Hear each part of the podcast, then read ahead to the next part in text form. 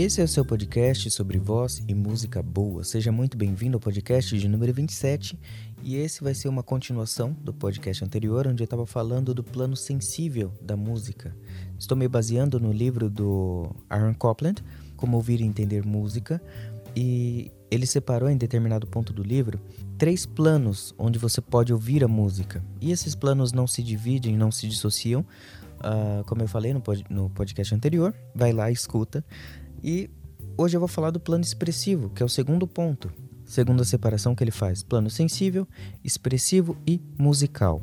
E nesse plano expressivo, ele vai explicar ou tentar explicar ou te levar a pensar sobre o que a música fala. Quando você ouve, aqui ele está falando mais de música instrumental por ele ser um compositor de música uh, de, de, um movimento mais clássico, ligado aos outros, aos outros grandes compositores, ele está falando aqui sempre de música clássica. Tanto é que ele cita uh, os cravos bem temperados, né? Então ele está falando mais de músicas assim. Ele está falando de Bach, ele está falando de Ravel, ele está falando de Tchaikovsky, ele está falando de desse, desse pessoal, tá? Uh, Liszt, ele está falando de Chopin, ele está falando desses caras. Então, quando ele fala da música, sobre o que a música fala, sobre o que você sente, ele está falando dessas músicas especificamente. Então, quando você ouve uma música que você considera simples, você pode dizer, ah, ela não tem nenhum significado. Mas ela tem significado. Por mais que não seja uma coisa complexa e por mais que você não se satisfaça com aquela música ou com o significado que ela possa carregar. Como eu já tinha falado nos outros em outros podcasts, a música ela é um veículo de sentimentos, de beleza. Só por isso ela já comunica alguma coisa, por mais que você não entenda. E a pergunta é: você precisa entender a música? Você precisa entender o significado que ela tem? Isso já ajuda um pouco, porque você não necessariamente precisa entender o que a música está dizendo. Ou conseguir explicar, eu acho que fica melhor.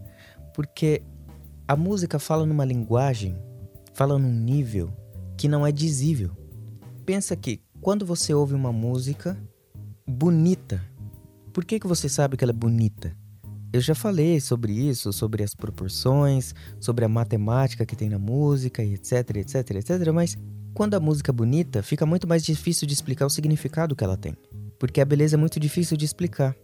Então, quando você ouve lá uma música que você considera muito bonita, você entendeu o que ela está dizendo, só que você não consegue explicar. E quanto mais complexo, mais difícil de explicar o significado daquela música.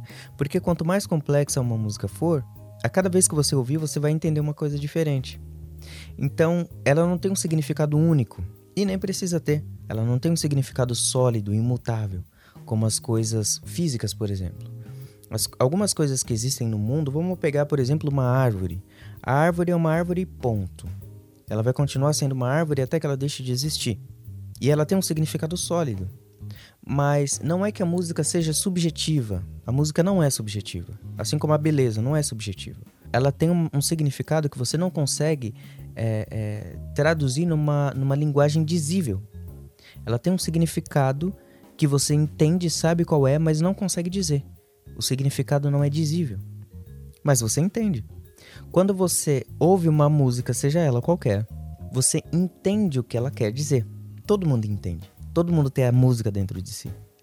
Pode ser que quem ouça um movimento clássico, seja ele qual for, uma música romântica, do período romântico, é, ouça Liszt, por exemplo, uma música qualquer.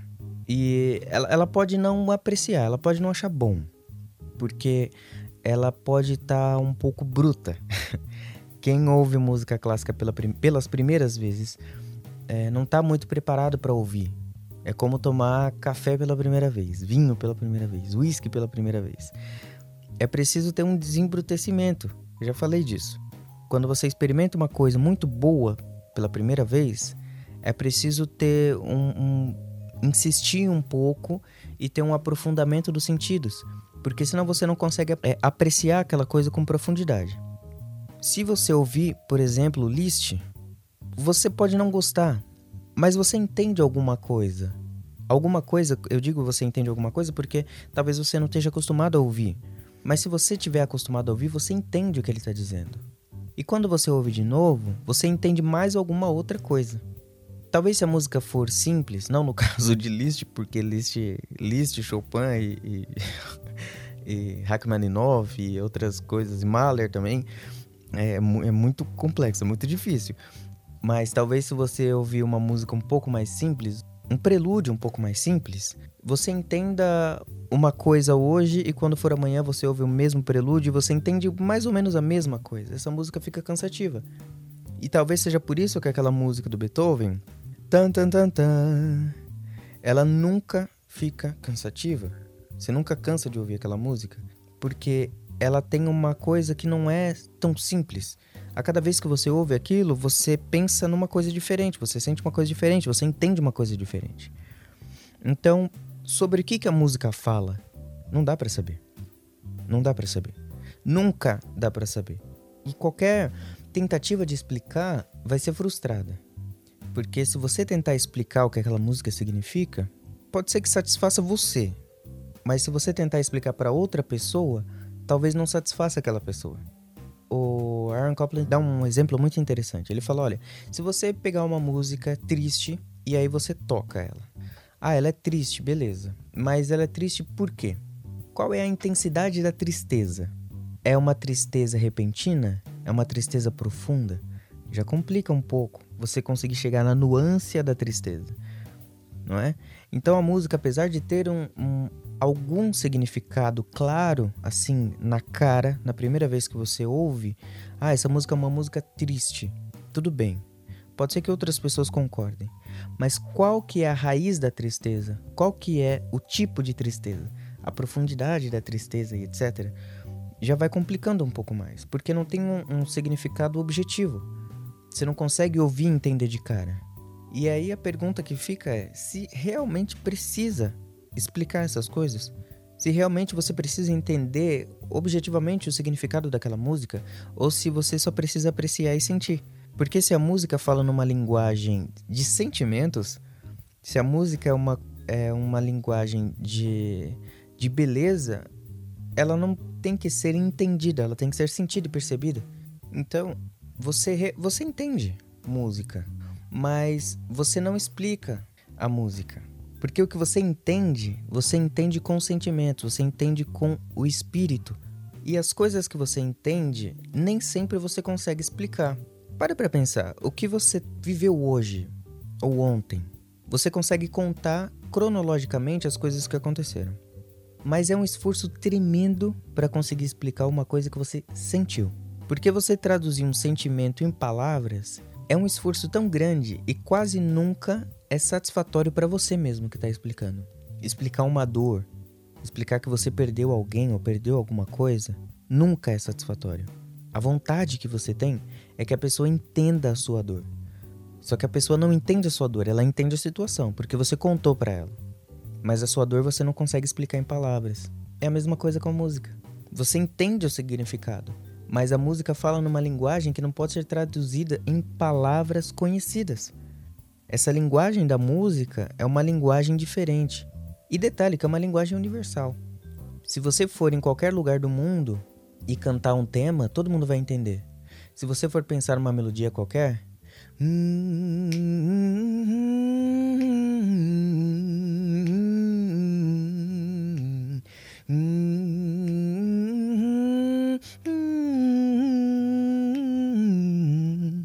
as pessoas vão entender isso.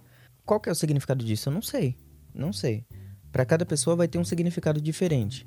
Mas vai ter algum significado. Só que tem uma coisa: todo mundo entendeu. Agora explica o que é. Aí fica difícil. E isso não é subjetivo. Isso não é subjetivo. Na verdade, isso é difícil de explicar. Como eu já disse, por exemplo, se você for pegar aquele tema do Beethoven, tan, tan, tan, tan, eu sempre dou esse exemplo. Porque esse exemplo é uma coisa de, de conhecimento geral, todo mundo conhece esse, esse, esse tema. Se você for pensar nisso, esse, esse tema ele traz uma força, e não pelo volume em que é tocado, mas é pelo conteúdo. Ouvir uma música desse tipo expressa uma, uma força. É como se você ouvisse um discurso com um conteúdo muito importante, motivador, sabe? E qual foi o conteúdo dessa música? Você não, não sabe. Você não sabe. Você não sabe em palavras, mas você sabe em sentimentos, você entendeu. E aquilo te motivou de algum modo, porque tem algum conteúdo.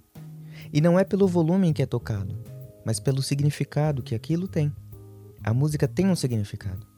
Muitas vezes ela não pode ser traduzida. Na verdade, eu arrisco dizer que em todos os casos ela não pode ser traduzida. A questão é se você consegue sentir as coisas, se você consegue perceber essas coisas, como é que você pode dizer que não tem nada ali? Tem um tema muito interessante do Shostakovich que ele passa um, um sentimento que todo mundo sabe qual é. De desespero, de, de, de medo, e isso vai tendo algumas nuances, vai mudando um pouco. Todo mundo conhece aquilo, todo mundo conhece o sentimento. Eu tenho um podcast que eu falo a música dentro de você, eu acho que é isso. E lá eu deixo muito mais claro é, como que isso funciona e a importância de ouvir música para os sentimentos, para as situações. Né? Quando você vive alguma coisa, você sabe qual é aquele sentimento por conta da música que você ouviu. Enfim, eu explico muito melhor lá naquele podcast.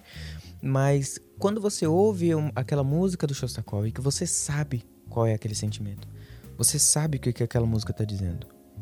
Ou seja, a música tem significado.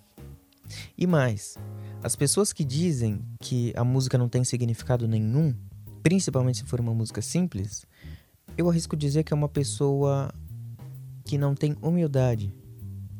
Porque ela não consegue explicar, ela acha que aquilo não tem significado. E as coisas não são assim.